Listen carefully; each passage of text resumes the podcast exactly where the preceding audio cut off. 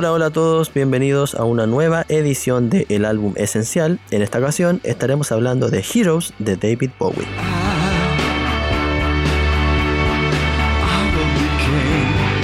Les habla Manuel Cabrales y estoy como siempre con mis compañeros acá para comentar este disco. Quiero saludar primero al señor Manuel Toledo Campos. Hola Manuel. Hola a todas, todos, todos, todos. Buen disco tenemos hoy. Excelente disco. Y quiero saludar también al señor David Martínez. Hola David. Hola Manus, Manu Toleo, Manu Cabrales, ¿cómo estamos? Yo por acá bien entusiasmado también. Buen disco tenemos, como dijo el Manu, sí. Excelente. Un disco que a mí me da la impresión de que lo hemos conversado de alguna u otra forma, quizás no en podcast ni nada de eso, pero sí como en reuniones, conversaciones como externas al micrófono en Hugo Negro. Pero siempre es bueno hablar de Bowie. Nos estamos refiriendo a este que es el álbum número 12 en la discografía de estudio de Bowie en general Apareció en octubre del 77 y está marcado con todo este tema de la trilogía Berlín, junto con los álbumes Low y Lodger. Todo este trabajo con Brian Eno, con el productor Tony Visconti, que también es parte importante de todo lo que envuelve esta obra. Y me gustaría como tirar desde ahí la conversación nos refiramos un poquito al, al, contexto en el que apareció este disco. Este disco es comúnmente reconocido como uno de los principales trabajos de Bowie y claramente tiene cómo hacerlo porque es una de sus obras con más clásicos, me atrevería a decir. Yo creo que una cosa que la estaba pensando, la estaba pensando, es que yo no, es que yo igual me voy a atrever a decir que quizás Heroes no es tan importante como disco de David Bowie, porque yo creo que la importancia de este periodo de Bowie tiene que ver, como tú bien decías, y con el contexto el hecho de que sea parte de la trilogía de Berlín, el hecho de que genere también esta transición de Bowie desde algo que estaba siendo ya un inicio de algo súper experimental que vino después de Young Americans. Station to Station fue como una, literal, fue de una estación a otra para hacer como ciertos cambios de transición y después vino esta trilogía. Pero también hay que recordar un poco cómo se trabajó también este disco, cómo se trabajó también en parte el Low, y que era una metodología bien experimental. Entonces creo que ahí como disco Heroes como que tiene ciertas cosas que quizás no están tan elaboradas y que es más una, una fotografía importante del momento creativo de Bowie más que decir como es el disco más redondo, es el disco más consistente, el de concepto más claro, de hecho, Heroes es un álbum que ahí vamos a también desenmarañar las distintas canciones y las dos mitades, pero es un disco muy de dos mitades. El lado A es completamente distinto del lado B. De hecho, en el lado A se nota muchísimo la mano también de otro colaborador que fue Robert Fripp, que estuvo ahí también full como lead guitarrista y pero yo creo que, claro, Heroes, uno lo piensa por, la canción Heroes, que es una de las principales de Bowie, pese a que al comienzo no le fue tan bien. Pero yo creo que este es como la, es un disco consolidatorio del poder creativo, más como avangar de Bowie. Este es el disco clave de, de esa época de Bowie, incluso más que el Low quizás, porque el Low era demasiado innovativo en cambio, el Heroes yo creo que tiene esa mezcolanza entre poder tener al David Bowie que es capaz de tirarte un singlazo y también el David Bowie que es capaz de pegar cuatro tracks al hilo e irse en la misma onda medio ambient de Brian Eno. Estoy bien de acuerdo, ¿eh? un poco ya lo dijeron ustedes, el Heroes es, un disco bien de contexto. Yo creo que cuesta un montón hablar del Heroes sin hablar del Low. Esto de la trilogía berlinesa es como súper duro a la hora de hacer el análisis del disco. Pero más allá de lo creativo que, tú ya mencionaste, Manu, yo creo que lo otro que uno tiene que un poco meter en la, juguera a la hora de, conversar del disco tiene que ver con el cuento vital. Que el Bowie además está encerrado, no, encerrado un poco, pero atrapado en este, en este momento vital súper complejo, que, es más allá de lo artístico. Que ya venía como chato con la vida de Los Ángeles, que está metido en drogas full, duro, y con un matrimonio cayéndose a pedazos, que un poco escapa, escapa a Europa como a resetearse y se va, se va con su amigo, con, con el Iggy Pop. Y, de hecho, los discos que graba con el Iggy Pop, que ya lo hemos conversado en este podcast, están metidos entre medio. del el, orden, de hecho, es el Low, el de Idiot, el Last for Life y después viene el Heroes. Es como toda una época. Pero yo creo que es bueno no, como, como no dejar eso de lado. Yo creo que hay, hartas cosas. Este disco tiene mucho, mucho de contexto. Tiene mucho de giro artístico. Yo estoy mil por ciento de acuerdo en eso pero a mí me cuesta separarlo del low. No, no, no sé cómo lo ven ustedes. Yo, yo, yo siento que de pronto no podría hablar como. O, a mí al menos me hace mucho sentido agarrar el, el, y el low casi como un disco doble. Eh, más allá de que están separados casi por un año, pero me hace mucho sentido el vuelco creativo y en el vuelco artístico que un poco se repite. El Brian Eno está ahí, el Tony Visconti que es protagónico está ahí y, la vuelta conceptual que se dan es más o menos similar, más allá de que hay algunas distinciones que uno puede hacer, como dijiste tú, se, mete un tremendo hit que posiblemente es por lo que mucha gente asocia al disco, por el single Heroes, pero tiene todo eso dando vuelta alrededor, hay muchos elementos dando vueltas, por eso yo estoy mil por ciento de acuerdo, este es un álbum de contexto, es súper difícil separarlo de la trilogía. Sí, es verdad eso. Yo quería aclarar un poquito el punto que toqué al principio con todo este tema de, que digo que es un disco que dentro de la discografía de Bowie es importante, pero quiero profundizar un poco más esa idea. Yo, yo creo que más allá de que sea un disco así como destacable dentro de su discografía, creo que aquí la, la, principal señal es donde vemos al Bowie más como comprometido con, con la experimentación a mí por lo menos me, cuesta no pensar en, en, una época donde Bowie no se haya aventurado tanto como acá, porque es como un periodo súper creativo. De hecho, lo tocamos cuando estuvimos hablando de Last for Life, que este, este disco, si no me equivoco, se grabó, claro, como decía David, pues después de Last for Life. Claro. De Last for Life de Iggy Pop. O sea, viene de un periodo donde estos tipos estuvieron haciendo música así, pero como locos. Y tener gente, claro, como Visconti, que decíamos que está bien metido ahí, Brian Eno también te demuestra la, necesidad que tenía Bowie en ese momento, no sé si la necesidad, pero como la el deseo de ir buscando como explorando como unas cositas así un poco más allá. Por algo también Robert Fripp está involucrado en este disco. Robert Fripp que era como la figura como alternativa, digamos, del momento con la que cualquiera podía trabajar. A pesar de que se le discute ahora un poco su, su aporte. Recordemos que hace unos años hubo una polémica ahí en torno al, al, verdadero aporte que tuvo Robert Fripp acá. ¿Cómo fue eso? Elabora, por favor. ¿Quién, discute el aporte? ¿quién, discute el aporte de Robert Fripp? Mira, no sé si fue el, detonante de, todo, pero durante la gira que estaba haciendo King Crimson, que fue de hecho cuando, cuando vinieron para acá, ellos estaban haciendo del, desde el 2007 para adelante más o menos eh, un homenaje a Bowie en el show de King Crimson. Tocaban Heroes. Y luego de eso, Mira, no sé, no sé en qué punto llegó el, tema, pero la cosa es que Robert Fripp eh, empezó como, como a decir de que él había sido parte de, de toda esta época, ¿cachai? Del disco Heroes principalmente. Pero dice que ni los herederos de él, ni la discográfica, eh, se, sean como. Han dicho que él tiene ese aporte, ¿cachai? Se niegan como a, reconocerlo, ¿cachai? La cosa es que Robert Fripp igual es bien bueno para el... Es un rollo de él finalmente. Él no se siente lo suficientemente reconocido. No es que nadie lo esté poniendo en duda. Exacto.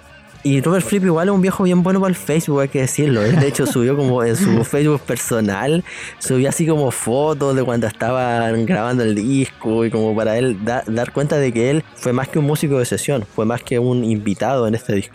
Yo personalmente no sé qué dicen exactamente los créditos, pero sí concuerdo con que Robert Fripp influenció de alguna forma, influyó, perdón, de alguna forma en, no solo en el sonido, sino que en la, manera de componer. Creo que este es un disco que es bien atípico en ese sentido de, cómo las canciones, de cómo es la progresión de canciones. No una fórmula que obviamente inventó él, pero sí él quien le sacaba mayor provecho. Y más aún con Brian Eno ahí, o sea, es obvio de que algo tuvieron que ver es como la no polémica. Es como la polémica que se inventó él mismo. Sí, una polémica que él mismo inventó. Pero eh, como que él con eso trata de recordar de que fue parte de esta época. Y yo creo que igual es interesante porque a mucha gente se le olvida un poco eso. De que Robert Fripp igual estuvo metido acá. Y de hecho, pensando en la pregunta que hizo David hace un rato de qué diferencia quizá Low de Heroes, yo creo que Robert Fripp es el lado A de Heroes tiene algunos elementos de esa guitarra que son súper distinguibles. Entonces, haya sido músico de sesión o no, al final la forma en la que trabajaron la grabación de Heroes, de todas formas, hace que, aunque seas músico de sesión, igualmente vas a tener influencia, porque fue un disco muy de llegar con algunos cambios de compás, algunas notas, llegar a grabar, llegar a construir sobre esos cimientos y luego Bowie llegaba como ahí mismo escuchando lo que los músicos estaban tocando a crear la letra. Entonces era un trabajo muy, podemos decir, de, ladrillo. Entonces, si es que tú estás construyendo con ladrillo y te llega un Robert Fripp y te hace una terminación de una, obvio que aunque sea un mero constructor, va a seguir siendo alguien que va a sacarle lustre a esto. Entonces ya no te va a quedar la casa así como con los ladrillos a la vista, sino que es como su pared de hormigón, así bien, bien conformada y listo. Creo que ahí está un aporte completamente visible, notorio en ciertos en ciertos ratos, especialmente en las canciones que, lo cual es muy raro, pero especialmente en esas canciones que son más, podemos decir, las del lado más gringo de Heroes, porque uno puede notar que hay como un rollo muy Berlín o Alemania, hay unas canciones que son muy gringas, como Joe the Lion, por ejemplo, y hay otras que son más como de, de incluso de Japón, como por ejemplo Blackout, Moss Garden, que serán como influencias internacionalistas que son ese tipo de narrativa es después la que se van a colgar en Lodger. Entonces, esta perspectiva muy de buscar también influencia en otros territorios. Pero yo creo que Fripp permitió precisamente como generar también esa, especialmente en el lado A. Porque claro, además en el lado B es completamente hino, especialmente esos cuatro tracks completamente pegados uno a otro, desde V2 Snyder hasta New Colm pero yo creo que, claro, pues además la forma de trabajar fue eso. Y esa fue una forma que yo creo que permitió que tuvieran tanta prolijidad, pues, porque eh, lanzaron y armaron discos como locos, pero claro, porque generaron una fórmula para que no hubiera topes en el camino. Es como si nos topamos con un lomo de toro, démosle para adelante nomás, sin miedo. Si se nos quiebra la suspensión, filo, seguimos avanzando, vamos caminando, pero nos movemos. Y así fue que sacaron, como bien decían ustedes, pues, cuatro discos en un periodo súper corto de tiempo. Te encuentro toda la razón. El, el, cuento que tú dices, uno de los sellos que, en los que puedes hacer la distinción entre el Low y el Heroes, eh, definitivamente Robert Fripp. Así que, por si nos está escuchando Robert Fripp, ahí va nuestro reconocimiento a su tremenda labor en, en Heroes. Para el Facebook. claro, para el Facebook. Sí, para que lo ponga ahí en el. Claro. Comparta la, la publicación. Pero no, pero tenéis razón. Eh, el, rollo quizás más relevante tiene que ver con. Al revés de cómo lo pones tú en, el cuento de la, del ladrillo. Eso para mí se me hace como súper orgánico. Esta cuestión de que el tipo llegó así como casi de golpe y porrazo. Así como, eh, ¿queréis venir a grabar una guitarra? Eh, ya bueno, ya, ahí están tus pasajes. Tres días y en dos días, creo que dos días grabó todas las guitarras. Es súper orgánico y sin conocer los temas, como decir tú. y eso le da un sello. Y claro, y se nota mucho en el lado A donde los primeros temas, Joe the Lion, esa guitarra es, gigante. De hecho, Beauty and the Beast en el mismo cuento. Las guitarras son eh, tremendas. Ni hablar de Heroes, que me imagino que en algún momento vamos a, desmenuzar este tremendo hit. Pero sí, sin duda él, él, él, y un poco lo que tú dijiste, la forma en que le dieron vida al disco, eh, me parece que, probablemente tiene mucho que ver con esta cosa única que logra, que logra el trabajo al final. Yo quería hacer un comentario eh, que no sé, y que hará para la discusión, y esas son las cosas que a mí me gusta, que de repente la misma gente que nos escucha después puede, puede dejar su, opinión. Yo no sé, yo, yo no siento un poco lo que decía el Manu Cabrales, como que quizá esta, esta etapa es el, el Bowie en su máxima experimentación. Para mí Bowie es un gallo que experimentó siempre. O sea, tenéis que ver los cambios de toda la primera etapa son groseros. Cuando pasáis del, Space Oddity al Hanky Dory con esta, o de, hecho al, The Man Who Sold the World, eh, venía cambiando un poco de estilo. Después se pega este el Ziggy Stardust, que es un tremendo, es cosmético si tú querís, puede ser no tan, no tan musical de repente. De hecho, disculpa que te interrumpa, pero en, ese punto yo me, me, quería tener David precisamente, porque creo que los cambios no eran necesariamente tan artísticos o eran más cosméticos antes de esto. Exacto. Y es buena palabra cosmético para no utilizar la palabra comercial.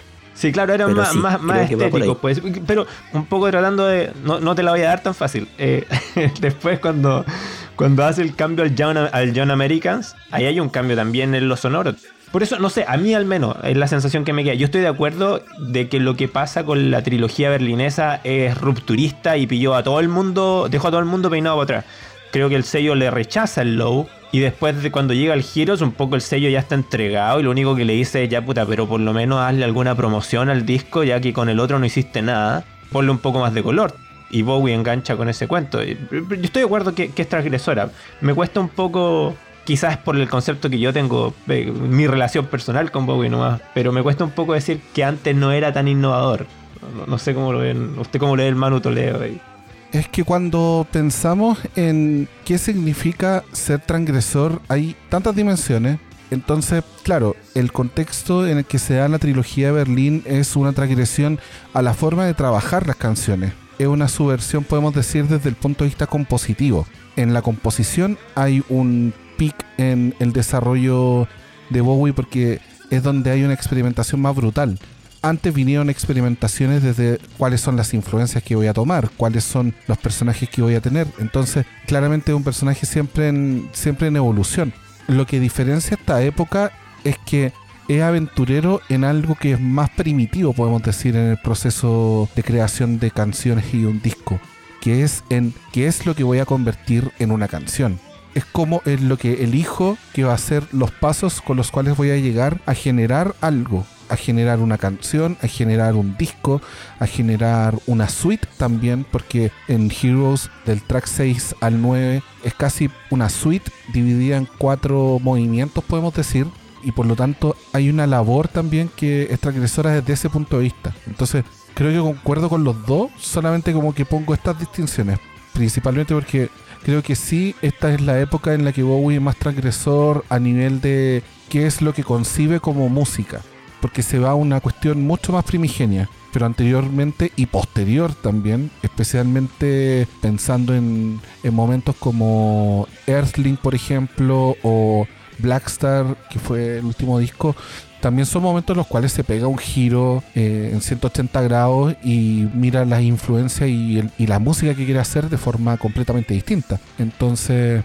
sí, siempre experimentó, siempre buscó de dónde sacar y de dónde armar música, pero aquí yo creo que lo que se cuestionó fue precisamente qué es música. Y eso eh, lo hace una época especialmente rica de intentar dilucidar como lo estamos haciendo ahora. Bueno, sí, no, de acuerdo es un periodo sin duda súper interesante.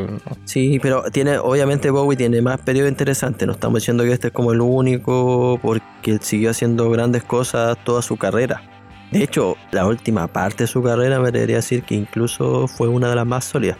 Pero claro, eh, creo que hablar de la escuela de Bowie, de Bowie perdón, es una conversación que da para harto pero sí sigo manteniendo mi posición de que este es un disco que desde donde se puede tomar como un punto de partida para conversar un poquito de ese Bowie más experimental. Seguro. Claro, o, ese Bowie no tan preocupado como por preocupado de hacer el disco que quiera hacer en el fondo, que es algo que, que yo creo que a todo gran artista le pasa en su momento. O sea, Bob Dylan, por ejemplo, también hay un punto en su carrera que como ya, ya con todo voy a hacer la música que quiero hacer y no la que debería estar haciendo. Sí, de eh, hecho. Pero claro, es, es una conversación muy larga en ese sentido lo que sí podemos estar de acuerdo, tal como dijo David, que podíamos desmenuzar un poquito este, este gran sencillo que es Heroes. Himno. Que creo que es inmortal. Himno y una de las canciones más importantes de Bowie, indudablemente. Seguro. Sí. Voy a aprovecharme y, voy a un poco darles como yo veo esta canción. A mí eh, eh, el, tema de Heroes me parece súper interesante, casi como fenómeno. Eh, de hecho, creo que lo mencionó, lo mencionó el Manu, Manu Toleo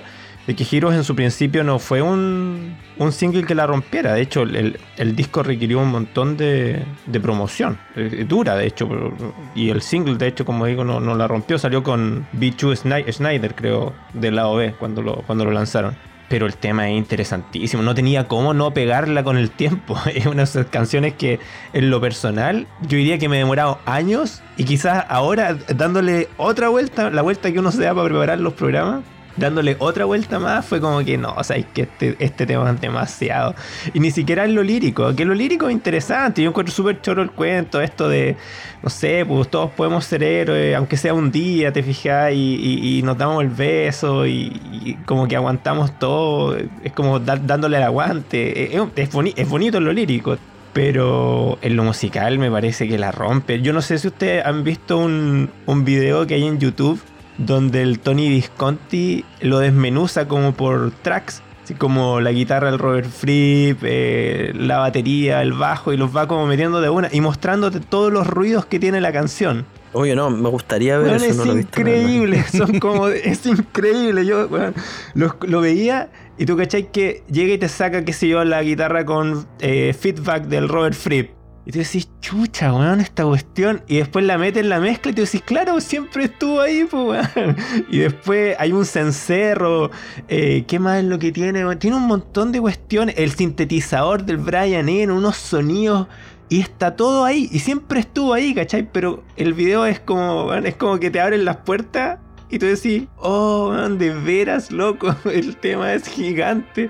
Y tú, si, escuchar este tema como canción de fondo es una falta de respeto, weón, porque es, es, es, no sé, yo lo encuentro increíble. Como que cada día que pasa lo encuentro más increíble. De hecho, la canción dura como seis minutos y se va de una, es, fantástico. El cuento de los vocales. No es que el, Tony Visconti inventó. Creo que tenía 18 tracks, pistas. Y le quedaba una cuando tenía que grabar los vocales. Y quería hacer este, este efecto de distintas intensidades en los vocales. Entonces armó un sistema de micrófono. Donde un micrófono está al lado de la boca el bow y otro como a. Puta, lo, lo, hice como en pies, 20 pies. Esos son como 10 metros, si no me equivoco. No, menos, es un tercio. Eh, son como 7 metros y el otro como a 50 pies. Y, los micrófonos iban activando según el nivel de decibeles que iban censando. Tenían como un umbral. Y tú te das cuenta que cuando Bowie está gritando al final, en la última parte del tema, que es súper intensa, el micrófono que está grabando es el de más lejos, porque el, el, vocal está lleno de eco. Entonces el tema tiene todas estas cuestiones maravillosas que nada, por favor, por favor, Manu Cabrales, si no habéis visto ese video, después del capítulo partiste, porque es maravilloso. Partí a Te va a cambiar la percepción del tema. Bueno, de hecho, esta canción fue grabada con, la letra en otro idioma también, pues está en francés, en alemán, si no me equivoco, sí. Sí, francés y alemán. Es raro para Bowie eso, la verdad. Yo no recuerdo de otra canción que la haya grabado más de un idioma. No sé, la verdad, si habrá otro ejemplo, pero. Fue la presión, fue lo que le puso el sello, si tenía que promocionar el disco. Sí, de hecho la canción, claro, el, el single es de 3 minutos y algo. La canción del disco es de 6 minutos, como decía David.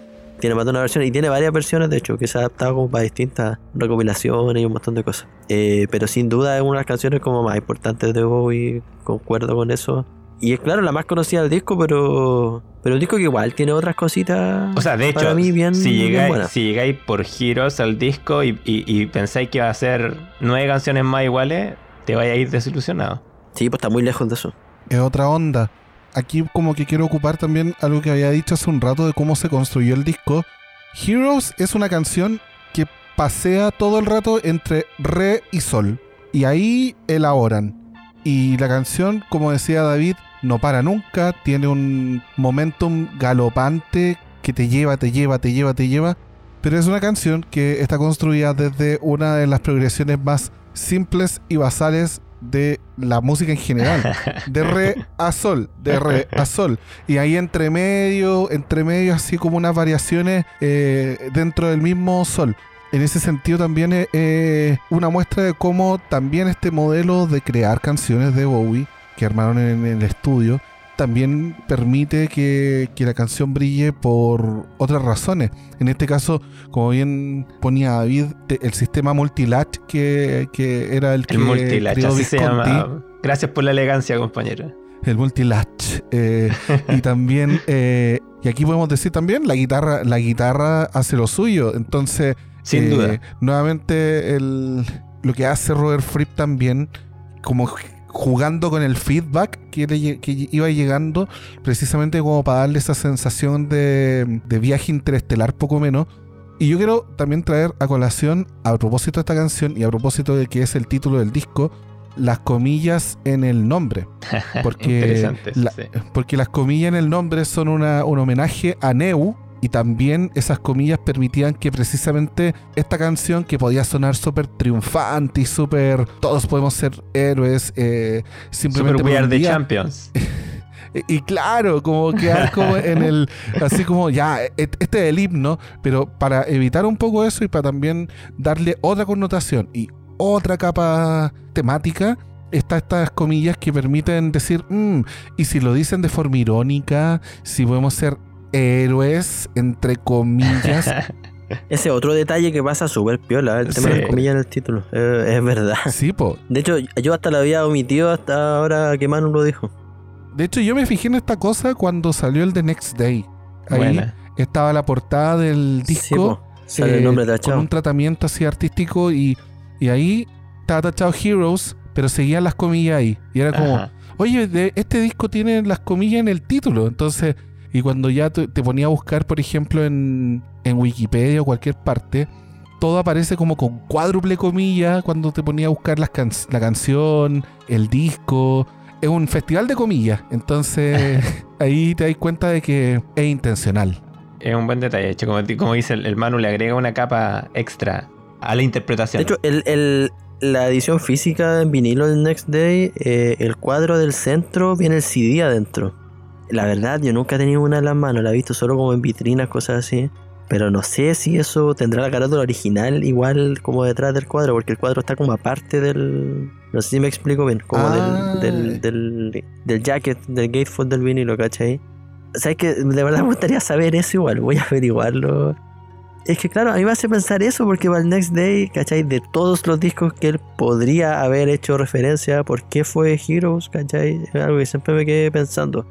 Y creo, a la rápida te puedo dar esa respuesta de que creo que porque es una carátula que es como súper insigne de Bowie, po. es como la primera que se les viene a la cabeza a mucha gente, yo creo. Más aparte de la de, no sé, po, sí, ¿cuál puede puede ser ser? la otra. O Hanky la de sí, sí, la de sí, claro, podría ser. Ah, la de Insane, yo creo que también Claro, es como de las más la- conocidas que tiene. En lo que es sí, carátula, es como la icónica. Sí. Creo que el, cuento tuvo que ver con el con la persona que estaba a cargo del arte del, The Next Day, que se dieron 10.000 vueltas para encontrar una, una carátula, pero no tengo la certeza, pero creo que tiene que ver con eso y terminaron eligiendo esto un poco casi por sugerencia de Bowie. Creo que esa es la vuelta que se dieron, pero no, no, no estoy seguro. Otro datito a, propósito de Heroes, le hemos dado hartas vueltas, es que tiene un poco que ver con el, con el flujo que tiene la canción que decía el, el- el Manu Toledo, que se va como de un corte, es que tiene, el Bowie alguna vez dijo que la base como rítmica del tema está inspirada en I'm Waiting for the Man, de Lurette o de la, o de la Velvet, ahí me- creo que es de la Velvet, I'm Waiting for the Man. Yes. Sí, de verdad.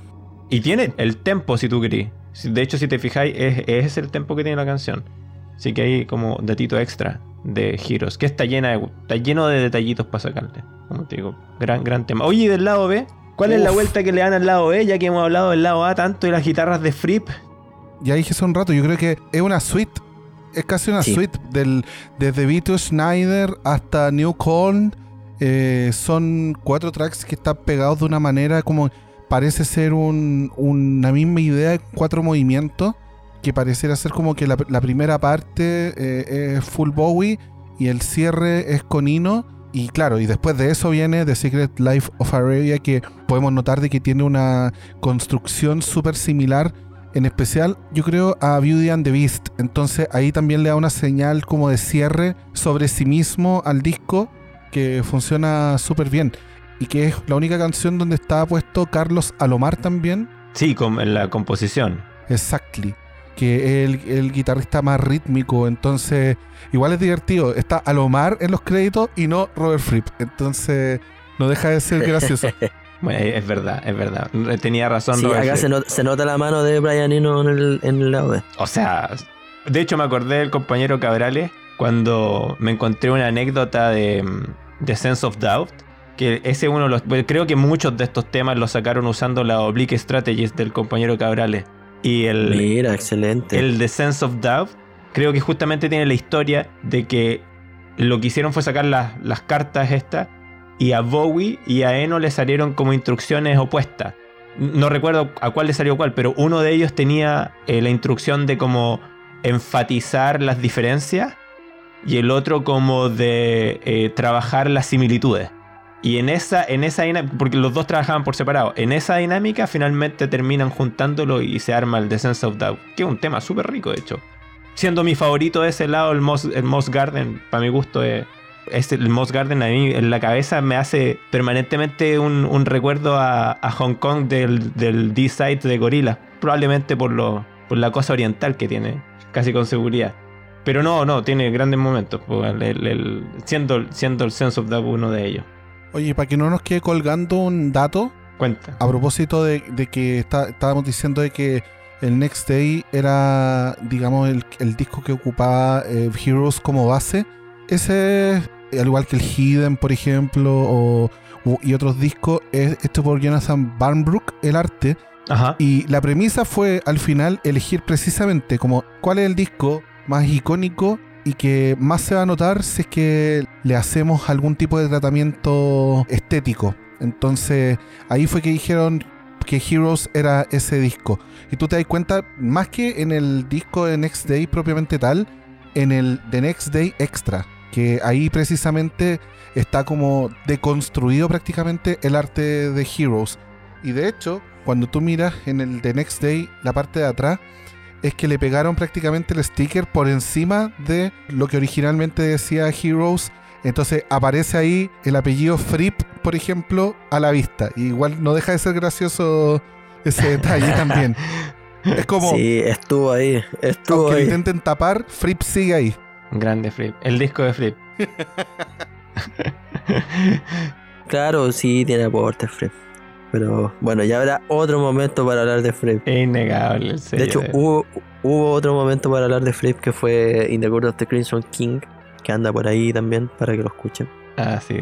Pero chicos, eh, yo creo que ya podríamos ir cerrando la conversación. No sé si alguien quiere agregar algo más o les pregunto por su canción favorita del disco. Sería difícil, no sé si es difícil elección, la verdad.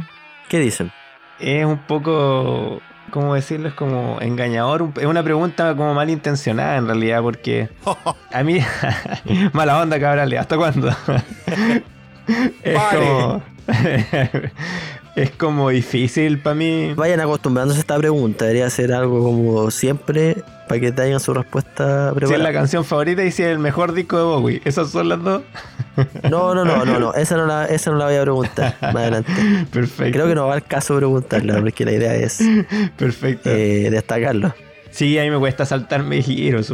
Puta, mi elección obvia. Me, me detesto, me, me castigo. Soy demasiado obvio, pero encuentro que el, el tema tiene todo. weón. Eh, el- el- en lo musical, como te decía cuando les comenté lo del video de YouTube de Tony Visconti, en lo musical es demasiado. Es como una sobredosis sonora. weón. No, no puedo escaparme de eso. weón. Lo siento. Es mi, mi tema favorito del disco de Heroes. Sí, yo creo que si llegó a Heroes y no le gustó Heroes es porque no escuchó Heroes. Además que es lejos la que termina siendo más recordable y digerible. Si al final igual es un disco experimental. Entonces, Heroes es la que destaca más por eso. Porque además, por ejemplo, del lado 2, a mí me gusta la suite, los cuatro tracks. Entonces elegir uno sería un, como que quitarle Mira. contexto. Dado que contexto ha sido un concepto ocupado harto en este capítulo, elegir, por ejemplo, un track de los otros del disco completo, quizás sería quitarle algo. Entonces también Heroes, porque es la que puede pararse por sí misma y la podéis escuchar en repetición en cualquier playlist, cosa que al resto de las canciones no les alcanza a pasar. Es verdad. Absolutamente. Chicos, muchas gracias como siempre por todo, por estar acá, por conversas, por la conversación y agradecer también a toda la gente que nos está escuchando y que nos sigan en nuestras redes sociales. Recuerda que estamos como arroba Humo negro en Facebook, en Twitter, en Instagram. Tenemos la página también humonegro.com donde pueden encontrar nuestros comentarios de disco, noticias todos los días, selección de streaming los días viernes, sonidos chilenos, el podcast de música, el podcast de cine, Mick Camp, que siempre digo anda por ahí la primera temporada para que vayan y la escuchen, eh, entrevistas y muchas cosas más. Manuel, David, muchas gracias. Thank Muchas gracias, you. compañero. chao, chao a todos y esperamos comentarios. Estuvo bueno. Chao, chao, cabros. Chay, chay, chay, chay. Chau, chau.